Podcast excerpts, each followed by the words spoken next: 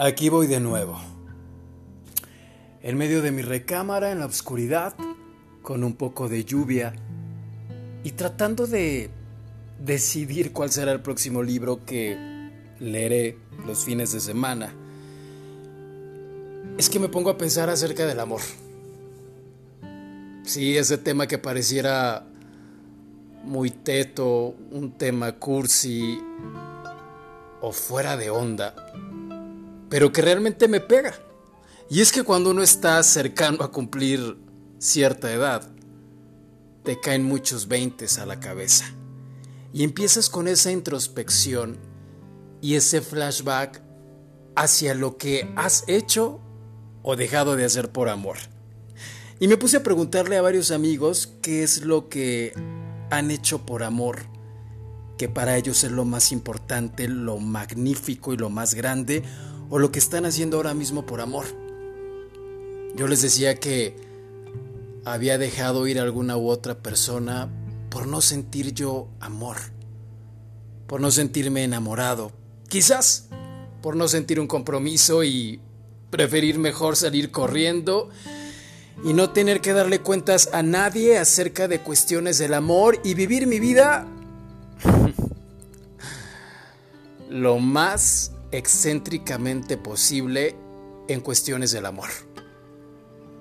Y muchos me contestaron que el amor era el comprender a la otra parte y a veces hasta comprender que la otra persona no ama de la misma manera en la cual uno quisiera que lo amaran.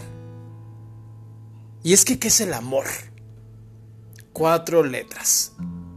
Un concepto que a veces muchos no entendemos o que lo dolemos, o que también lo disfrutamos.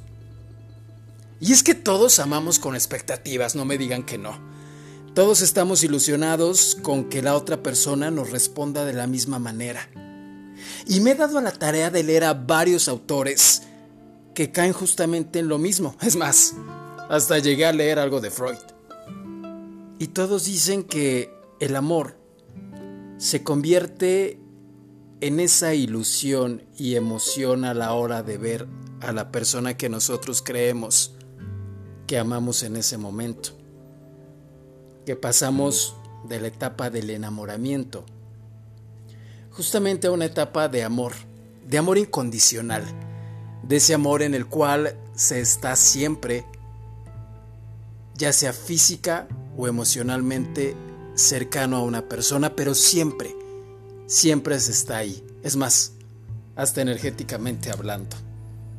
Y es que creo que todos vamos descubriendo que lo que amamos a veces no necesariamente es lo que ama la otra persona. Muchos caímos en cuenta que el amor es algo más que una experiencia física. Algunos comentaron que esperaban ese intercambio de amor de la otra persona, pero que cuando no lo recibían, se daban cuenta que el amor era quererse a uno mismo, ser paciente, dar las gracias por existir al lado de esa persona, pero de una manera de aprendizaje. No retener, no exigir, no pedir. Simplemente fluir y sentir eso. Un amor con libertad que a veces nos cuesta mucho trabajo aceptarlo y por supuesto llevarlo en práctica. Y es que también aquella persona por la cual o con la cual existe un vínculo y conexión es justamente que se deriva un sentimiento de amor. Es más, yo creo que también amor es aceptar que la otra persona no te ama de la misma manera como tú quisieras. Pero esos temas del amor son tan complejos y cada uno tiene su propia experiencia y la lleva de diferente manera que aquí podríamos llevarnos horas hablando del amor. Y es un podcast de pocos minutos, pero sustancioso.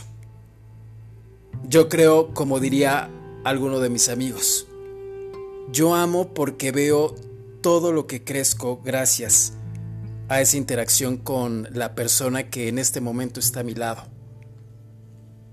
A veces lo más complicado es dejarnos amar y abrirnos, aceptar que también necesitamos de otra persona, que necesitamos una caricia, sentir un beso, un abrazo.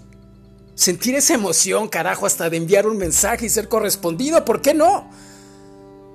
Y es que, es que creo que los seres humanos estamos viviendo actualmente con una soledad emocional muy fuerte. Pero ¿cómo?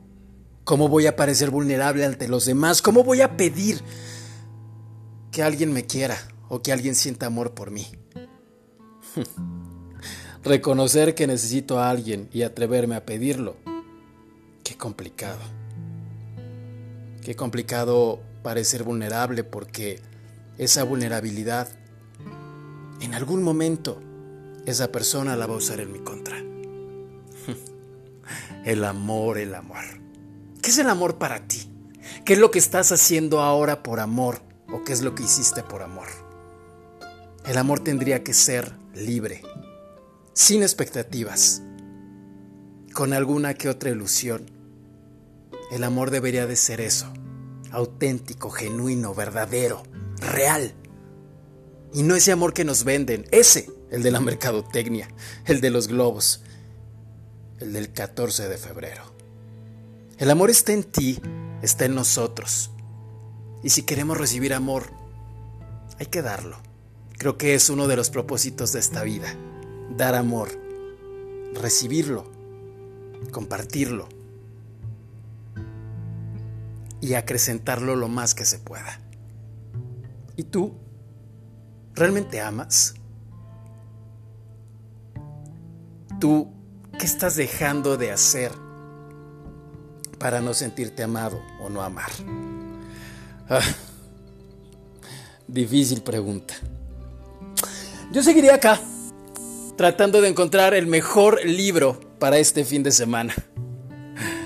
Pero nos escuchamos en la próxima ocasión, acá mismo, en el aparador por Roberto Guzmán, en organicaradio.com. Pasa excelente tarde.